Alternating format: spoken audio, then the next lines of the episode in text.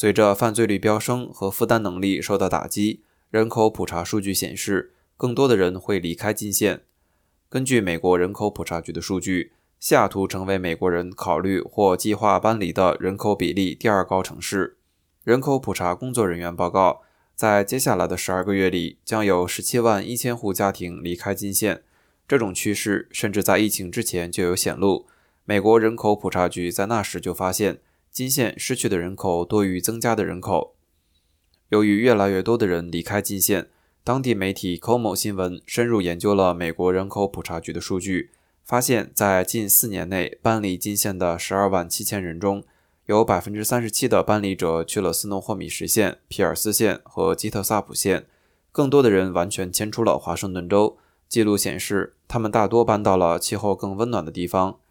以西雅图为常居住地的空乘托德·杰弗里斯准备今年夏天搬到德克萨斯州。他在接受 COMO 新闻采访时说：“大多数人都向往温暖的天气。德克萨斯州一年中有一百多天都能看到太阳。”彼得·塞弗尔特2021年搬到了明尼苏达州，准备在那儿组建家庭。他对记者说。带着一岁的孩子去西雅图的公园玩，没有安全感。